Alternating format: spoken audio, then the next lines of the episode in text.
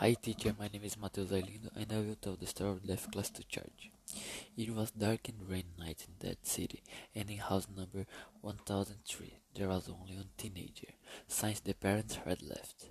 The boy was sitting on the couch and drinking soda, eating popcorn and watching a horror movie when the phone rang.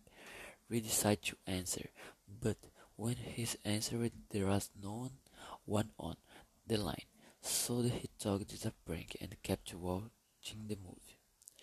Then the phone rang again. We answered, and again there was no one the line. Already annoyed, he hung up.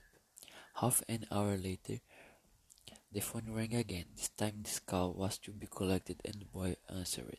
Because he thought it might be important, he asked who it was. A voice replied, It's Deaf. The boy thought, I don't believe it. Another hoax. And hung up the phone.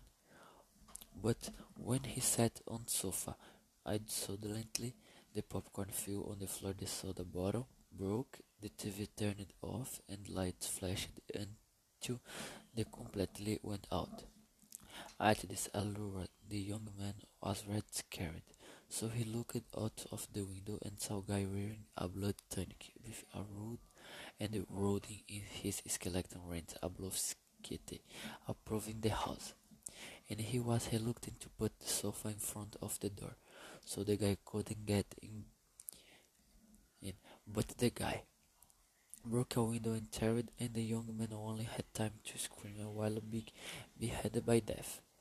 An hour later, the young man's parents arrived home, and they terrified to see Sons, Radley's body hanging on the stairs and moved in the next day.